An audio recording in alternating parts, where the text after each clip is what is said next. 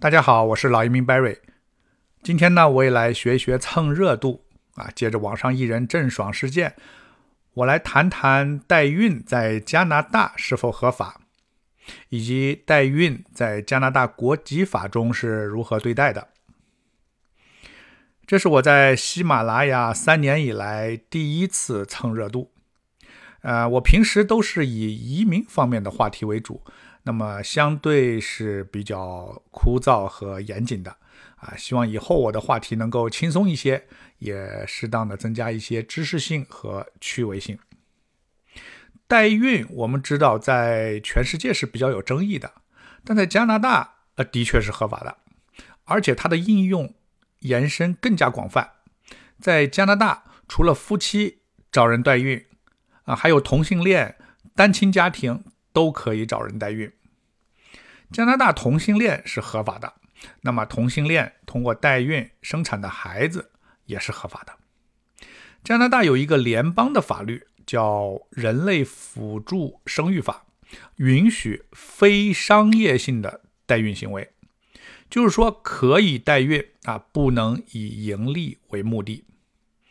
也就是说，你可以给代孕妈妈支付跟代孕相关的费用。比如医疗、护理、交通、住宿、营养啊、饮食这些等等，但是你不能以代孕做生意。代孕跟移民有什么关系呢？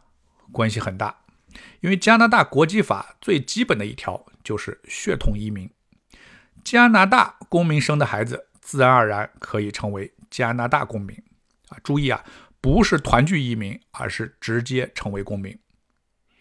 假如这个孩子在加拿大出生，这没有问题。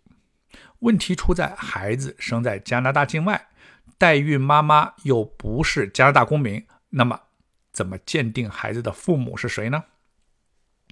其实很简单，看出生纸啊，一切以出生纸为准。代孕有两种，一种是传统型代孕，就是代孕妈妈跟孩子是有基因关系。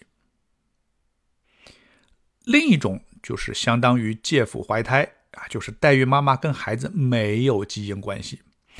无论是哪种，在加拿大，孩子法律意义上的生父生母以孩子的出生纸为准。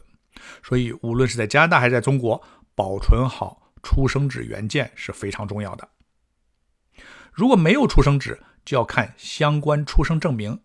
可以用来做相关出生证明的文件有代孕合同。法律的判啊，法庭的判决书、医院证明等等。如果这些都找不到，那就只有做 DNA 测试啊，测试结果在加拿大法庭也认的。如果什么都没有，孩子既不是法律意义上的孩子，也没有生物意义上的联系，那么这孩子就无法通过血统公民条例成为加拿大公民的。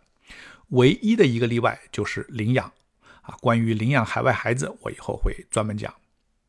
好的，那我今天话题就到此为止，希望对你有帮助。我是老移民 Barry，我在多伦多，感谢您的收听，我们下一期再见。